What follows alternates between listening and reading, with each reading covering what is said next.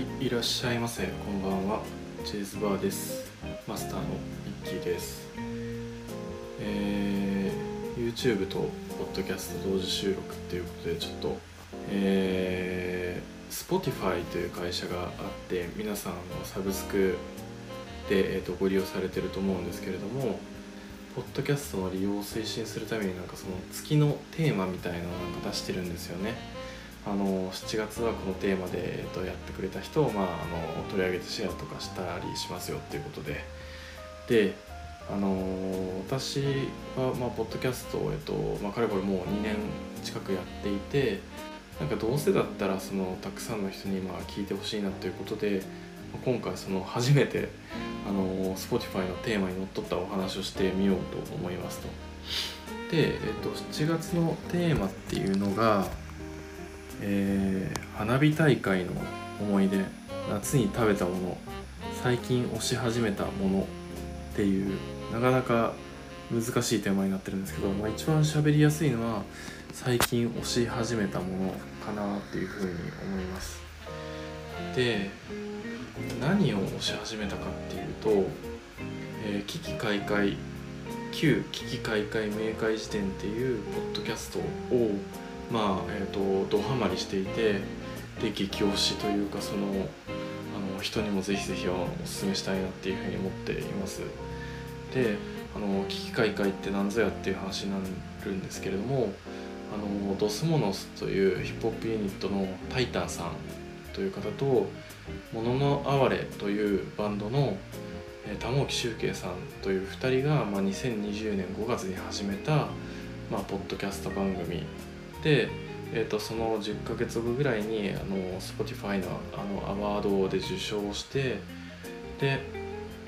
えーとその後本の出版であったりアニメーションの作成であったりその後あの TBS ラジオの地上波、えー、進出などまたそのブルータスとかアイ雑誌とかで、えー、と連載をするなどまあすごく活躍している番組になります。でそれぞれの、えー、とバンドの活動でも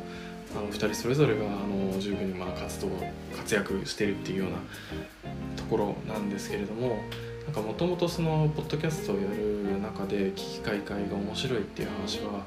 まあ、すごいあの四方から聞こえてきてたんですよね。身近な人とかもすごく楽しい面白いっていうふうに言っていますと。本まで出てますと。でも調べてみると、えー、まあヒップホップの、えー、方とバンドの方でねあの松本人志のドキュメンタルの主題歌みたいなのやったりだとかえー、フジロックに出ていたりだとかまあなんかもともと有名人じゃんっていうふうに思っていやいやポッドキャストって有名人があの、別に有名じゃなくてもまあいろんなものを発信するための場でしょうとかあとはまあそこからそのまあ話一つでぶち上がっていく夢のある場所なんじゃないの？まあ今2023年現在はそういう場所ではなくなってしまったんですけれどもそういう場所なのかなっていうふうに思ってたのでそういう有名な人をちょっとわざわざ聞きたくないなみたいなふうに思ってたんですけれどもこのまあ12月とか1月ぐらいで、えー、ちょっとまあ私はまあお散歩をよくするんですけどお散歩中に聞いてる番組でまああのこう知ってる番組をぐるぐるぐるぐる回って何回も聞いてる中でちょっとなんか新しい番組に手を出してみたかった時期にあってでその時にたまたまえーと、手を出したのが、まあ、危機開会明快時点でした。でも聞いてみたら本当に面白くて、まあ、何が面白いのかっていうとまあそのカルチャーであったり、まあ、その言葉の定義とか意味とか、まあ、人間関係におけるこういう人ってちょっと変じゃないとか面白くないとかっていうところとかなんかすごい目の付けどころが面白いんですけれども、まあ、まずはこのえー、仲良し2人組が、まあ、あの言葉の応酬、まあ、パッと思いつく言葉の応酬言い争い、まあ、その疑似的な喧嘩じゃれ合いの中で、まあ、繰り出される言葉が、まあ、すごい面白いというかまあなんかね話聞いてるとそのタイタンさんっていう方がそのまあすごくえー、テーマとか考えたり番組の構成考えたりとかして、まあ、ブレーン的な役割を果たしてるっていうのは事実なんですけれどもなんかその言葉にまあその瞬時に反応して、あのー、瞬時に絶妙なツッコミを入れてくる玉置さんっていう方もなんかとんでもない頭の回転だなっていうところがだんだん分かってきますと。でまあだからこそそのタイタンさんっていうそのまあクレバーな方が相方にわざわざ選んでこの人の出してくる話面白いなっていうことでなんか選んだんだろうなって思います。であのー、もう何のこっちゃって思うかし分からないですけど、まあ、もうとにかく自分がツイッター上で面白かった回っていうのはなんかつぶやいてるんであのー、それをもう本当に、えー、脈絡なく答え紹介していくと会話の流れで「それ自慢?」って言った時にその自分が好きなものとかに関していろいろこうなんか朗々と語ってる時に「自慢?」って聞いたら「この詩をそう捉える?」っていうふうにタイタンさんが聞いてきてそれを玉置さんが「 EXILE TRIBE?」って言ってで TaiTan さんが「 EXILE TRIBE から最も遠いところに咲いた歌だよこれは。詩だよ」っていうふうに 言うのも好きだったな。あとはなんか魅力の一つでそのね玉置さんの「もののあわれ」っていうバンドっていうのはもう本当に素晴らしい曲出しててあの歌を作っていてで最近もなんか「風の向きが変わって」っていう曲もすごいいいので聴いてほしいですけれどもなんかそのいつもなんか照れ隠しに言い争いとかしているこうタイタンさんがもうなんか玉置さんの楽曲、まあ、楽曲もいじったりしてあの迷惑行為だとか賠償行為だとかって言い合ったりもしてるんですけどたまに真剣に玉置さんの作品を褒める時があってそれが本当になんかこう玉置さんの才能を尊敬してるし、まあ、玉置さんのこと大好きなんだなっていうふうに思ってグッとくるんですけれどもこれは君の下半身から耳たぶまで真っ赤に染め上げるけどっていう前工場をした後に言葉がなかったらっていう玉置さんのあの「物のれ」の曲をまあ真剣に褒めるんですよね。なんかその回はなんか41回の「バキが最強バズと文化問題」っていう回で喋ってるんで是非聴いてほしいです。あとは106巻中編のこちらと金の使い方っていうような話の中でそのなんだろう。なんだっけな。なんかそのタイタンさんも人見知りなんですけれどもえー、そのなんか自分のヒップホップユニットがその他の人たちとなんか打ち上げしてる時になんか自分は居場所がなくて確かなんかえー、あなんかライブの後かな打ち上げが気まずくているのが気まずくてなんか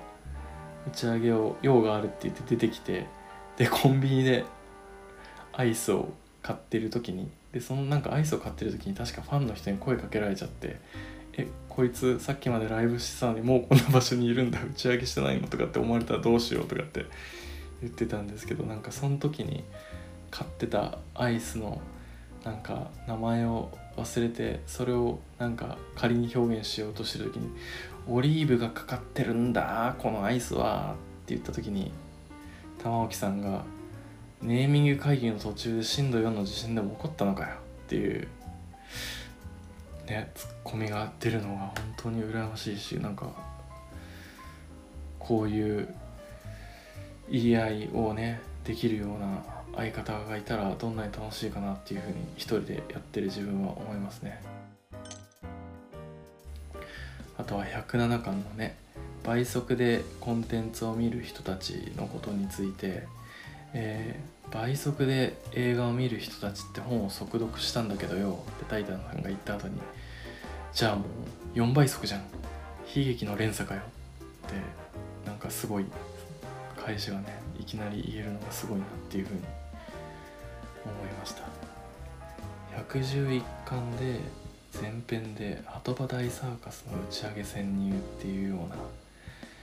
えー、鳩場大サーカスっていうライブがあった時に玉置さんが物縄で出た時に、えー、タイタンさんがその打ち上げの場に行ったら、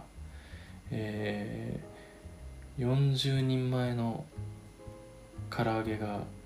あってで打ち上げに5人しかいなくて唐揚げが手つかずで残ってたっていう話がめちゃくちゃ好きです。なんか何なんでしょうねなんかねフジロックに2回も出てるアーティストなのに 打ち上げに 5人しかいなくて。リキッドルームのシェフみたいななんかそういう方がいらっしゃるみたいでその方が腕を振るって作った美味しい唐揚げ40人前が手つかずにほかほかで 残ってるっていう話がめちゃくちゃ好きでしたね。えー、あとは128巻の前編の「チールは死んだのか」っていう話の中でエモって多岐にわたりすぎじゃないっていうふうに玉置さんが言った時にタイタンさんが EV と同じだな。サンダースとかえー、っとグーって言い出して玉置さんが「お前サンダースしか進化先知らないのか」っつって。で今度タイタンさんが「ブラックサンダースね」って言った後になんか玉置さんが「お菓子会社の野球チームなんだよ」って言って。でタイタンさんが最後に「節税対策で作ったやつね」でその玉置さんとタイタンさんって29とか30歳でポケモン、まあ、ドンピシャの世代なわけなんですけどそのタイタンさんがあんまりポケモンを知らないっていうところからサンダースのね進化先はあんま知らない。ブラッキーとかエイフィーとかああいうの知らないっていうところがなんかいつものお決まりのネタみたいな感じになって出てきてますね。あとは、えーと、132巻で、えーと「ドスモノスのこと」っていう風な話をしてる中で、えー、ピンピンっていう自分たちのアニメーションを、えーと、語った時にその段ボールを使った展示とかなんかキャラの設定とかいろいろ全部、あのー、トータルに対して闇市であるというコンセプトにも着地ができているって言って熱弁してたら来年いなくなる准教授だなっていう風な玉置さんのツッコミがこれも素晴らしい。あとはルサンチマン問題を考えるっていうような78巻後編の話で、えー、これあのー、マメーズ編纂員の中でも人気の回なんですけれども、えーね、常温の回常温とかって呼ばれてるんですけどなんかその、えー、タイタンさんの家で、まあ、玉置さんが収録したりしてる時に、えー玉置さんがソファーで休んでましたと。でそしたら、えー、タイタンさんの、まあ、そのヒップホップユニットの、まああのー、強い あのラスボスとしてよくあのお話が出てくるソーシット君という、えー、方がなんかグッズ反則グッズかなんかを取りにあの行くねっつって玉置さんが人見知りだっていうのが分かってるから必死でそれを止めようとするんだけれどもまあ来てしまってでえー、お前あれだよなっつってそのソーシット君がそのお前のいる部屋に入った時お前寝たふりしてたよなソファーでって言って。いや違うよ。俺は目を開けたまま天井見てたんだって言って。でソーシット君はその部屋の扉を閉めた後に何かいたよっていうふうに言うっていう。で、ね、俺は必死に止めたんだよとかっていう風なその部屋に入らないように止めてたんだよとかっていう話の中でなんか扉が閉まった後にタイタンさんが「送信とかに水いる？常温？それとも冷やしたはず？冷やしたやつ?」っていう風に聞いてて「お前めっちゃ送信とかに気使って常温か冷たい水どっちか進めてたな」とかって言ったら嫌なんだよもうそんなん番組で言うなよって言って俺は召使いじゃないんだよとかなんか自分の小市民的なところが出ててすごい嫌だとかって言って恥ずかしいとかって言ってて。ねあの見た目はモヒカンでサングラスでヒゲでこわもてだけどそういうユニットのメンバーとかにもねすごく気使ってる面が優しい面が出てて。でその常温の水を進めた選択肢として進めたっていうところから常温の回とかって言ってみんなにいじられてて思い出深い回ですね。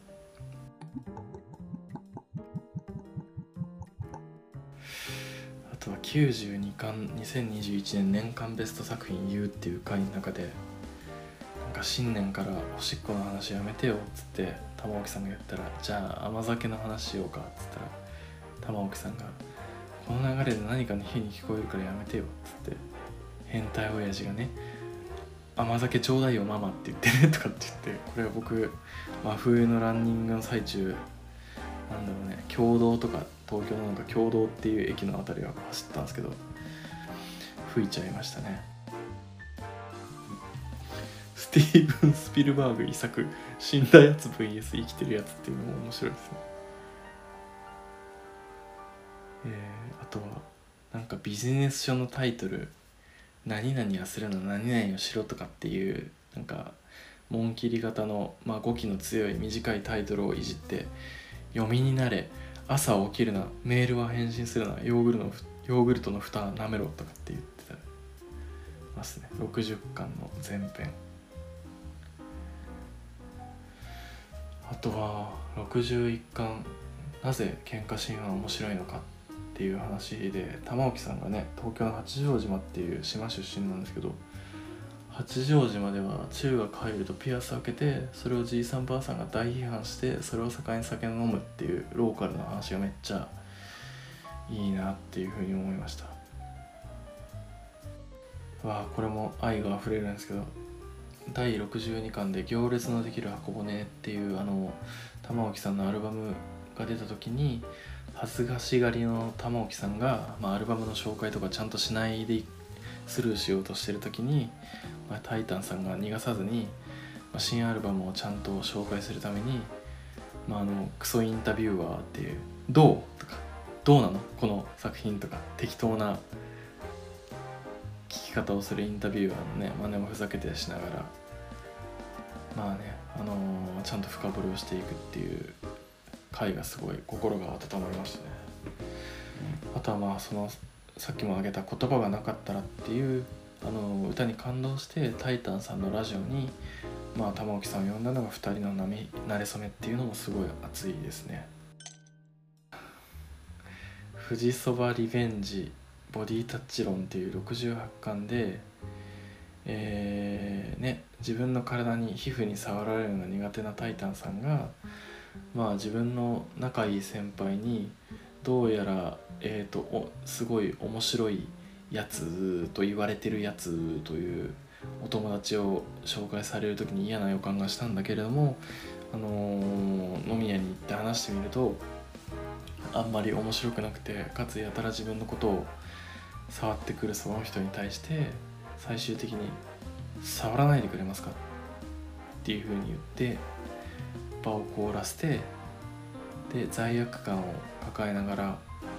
夜家に帰って眠れずに布団を首首元まで上げて出た言葉が「ああ」っていう言葉で玉置さんが「中学生日記かよ既婚者はああ」って言っちゃダメなのよっていうふうに言ってた話。ね、こだわりがあって嫌なものは嫌ってちゃんと言うんだけれどもそれゆえに人との距離ができたり人を傷つけてしまうことにさらに本当は心優しいから傷ついてしまうっていうこの循環ってねちょっとこっちサイドの人だったらこうなんか心当たりの一つも二つもあるようなお話だなと思ってすごい共感しました。であとはそれに関連してなんだろう。ティラノサウルスの手って触るなって言われてゆっくり引く手の形だよなって玉置さんが言ってタイタンさんがそりゃそんなやつ絶滅するわなって言ってるのもその「ああ」の回のね関連で言ってますね。あとはえーそれでも本屋に行く理由っていう137巻の後編の中で、えーまあね本屋がどんどんな閉店していって渋谷かな？なんかどでその閉店する丸善をどうにかできないか。俺は丸善に自己同一化を図り始めている。って言った時にタイタンさんが言い出した時に玉置さんが「お前ヘズマリヘズマリュウじゃねえか」って言ってタイタンさんが「慈悲の心に満ちたヘズマリュウ」で玉置さんが「それはもう伝説のポケモンだな」って言ってタイタンさんが「そうだってそんなやつはいないから」語気や楽なんかね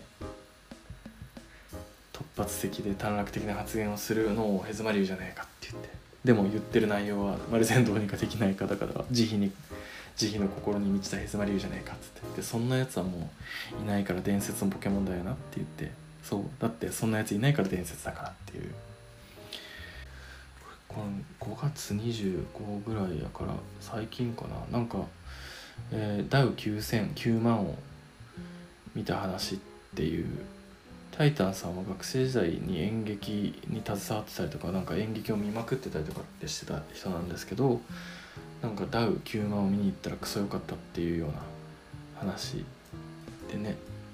であとはビアリーストックスっていうバンドの話をしててめちゃくちゃ嬉しかった。その僕も「カンジャム最年少」っていう番組で、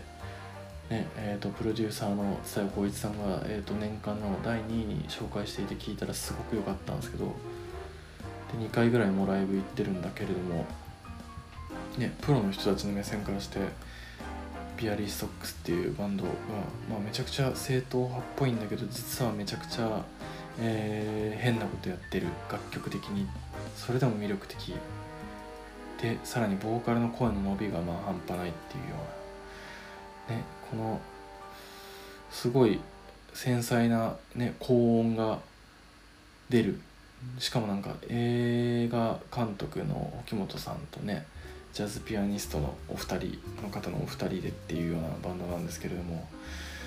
現場に行くとねすごいその繊細にそうに聞こえる高音がハイトーンの高音が実はパワフルなものだっていうのが分かるんですよね。で 楽屋とかでずっとビアリストックス流してビアリストックスの話をしてるからなんかスタッフの方にたしなめられてその話もやめてちゃんと打ち合わせの話しましょうねとかっても言われてるみたいだし。ああとここで話しますけどあの原告王っていう、えー企画が23週間前にありまして、えー早稲田大学でひたすら原告の問題を解くっていうような企画なんだけれども、えー玉置さんがあの全国の、えー、と読書感想文コンクールかなんかで全国4位になった玉置さんが、えー原告の問題が自分は光って正解が光って見えたって豪語する。だから俺は原告王だっていう風になんかいう風なのを聞いて、えータイタンさんは原告が苦手だったから入りたかった早稲田に入れずに、まあ、その結果でも慶応に行ってるんですけど。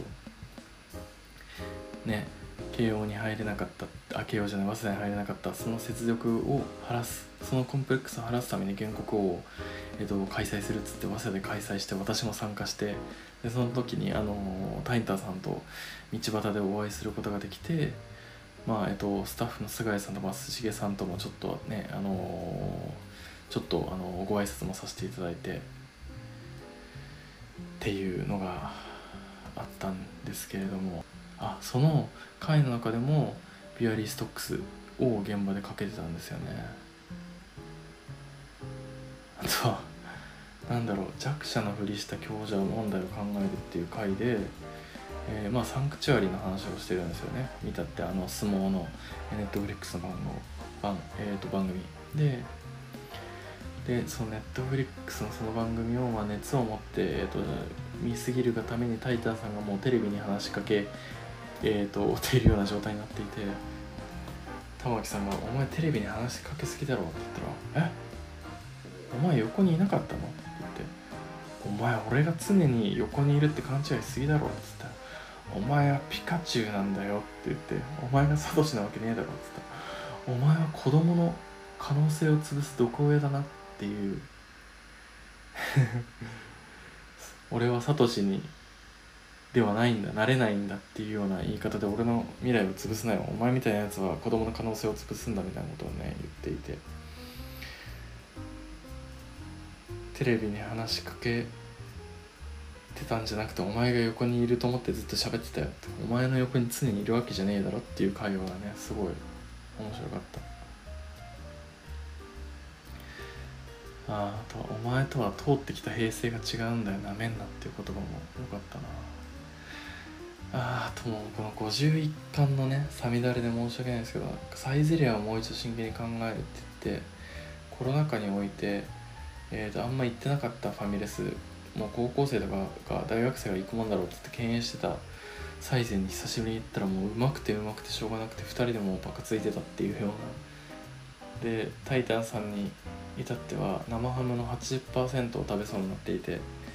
でもお前にもやっただろって言ったらいや俺はそれはもう全部食べれないために俺は自分で手出したんだっつって。っていうぐらいホカッチャも美味しかったって言って。ね大の大人が僕もほんと昨日も行き一昨日かな。行ったけど大の大人がねうまいうまいっつってしかも3000円会計のあんだけ飲み食いして3000円とかっていう場所があるってすごい素敵だなって。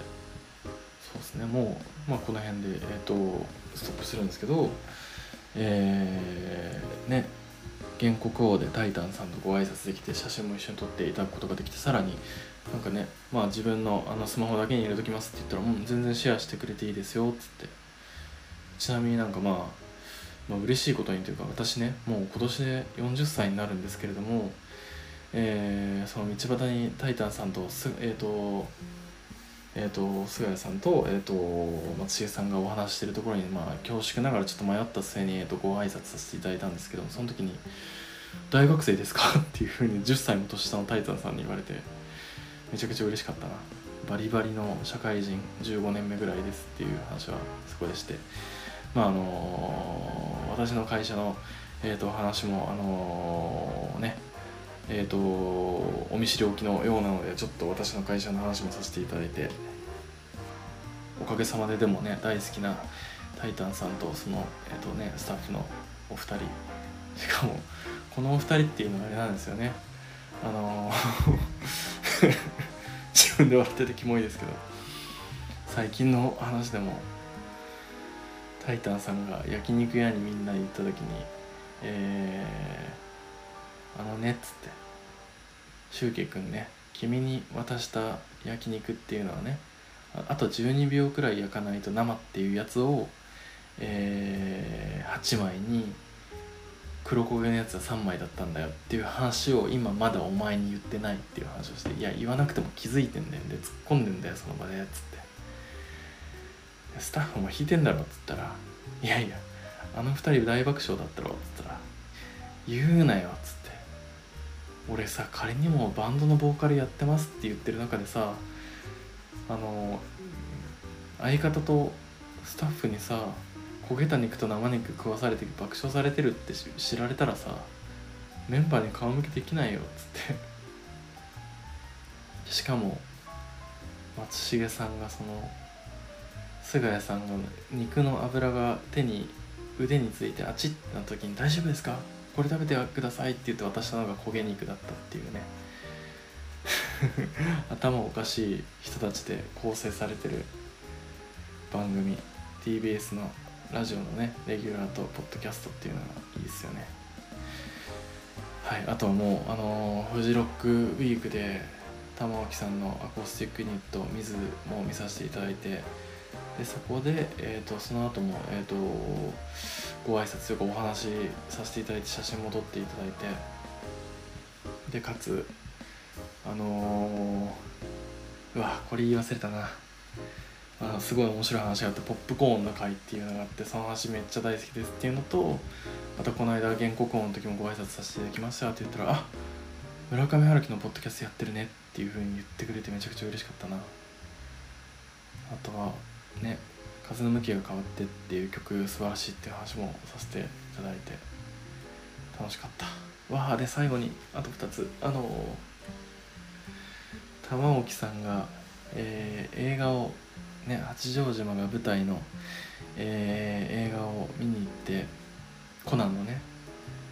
でそれでそのポップコーンのハーフハーフハーフハーフが食べたいってって言ってでもそれは2人分のやつだからジュースが2つきますってでジュース一つに「あお金払うんでジュース一つにしてください」って言ったら「それできません」っていうふうに押し問答してる中ででその年上っぽいスタッフの方が来て「あできますよ」って言ってきてでその「できません」って言ったスタッフが目合わせてくれなくて「気にしないでくださいね大丈夫ですよ」って言って目を覗き込んで謝る機会を 与えてあげたけど謝ってくれなかったっていう話をタイタンさんが来て「お前それやばいぞパワハラだぞ」って言って言って「謝る機会を与えてあげたんだよ」とかって言ってでポップコーンをようやく持ってってで席に着いたら今度隣の隣の席ぐらいの人がえっ、ー、と席に立ってトイレ行こうとする時とかにそのポップコーンを蹴飛ばして床に散乱してでうわ買い直しますって言って。何買えばいいですかって言ったらポップコーンのハーフハーフですって言ってもああのややこしいですけれども買うのっていう背中言いながら背中を見送りでもポップコーンが散乱しててうわスタッフの人がうわ散らばってる大変だって言ってたりとか何これみたいな感じでいろんな人が散らばしてるあの人みたいなもう針のむしろのような気持ちで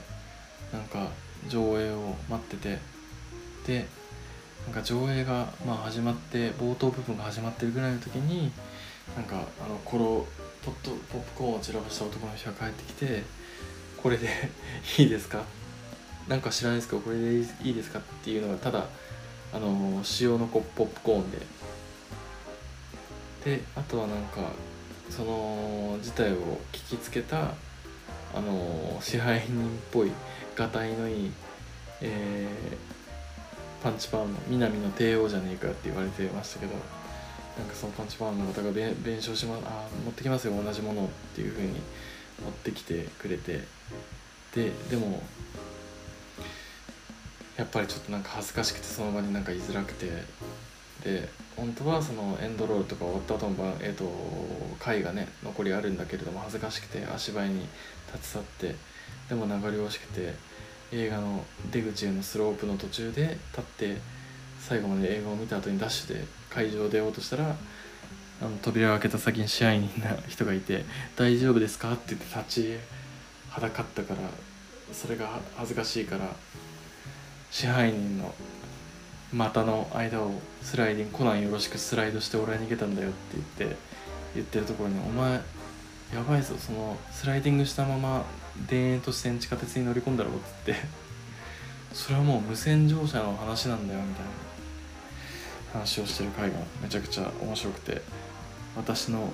ねお友達で逗子映画祭のスタッフをやっているえーえーと、ウィンター・オブ・ラブ計画っていう番組のケミーさんっていう方がいらっしゃるんですけどケミーさんも玉置さんのこの番組大好きで逗子の時にポップコーンの回で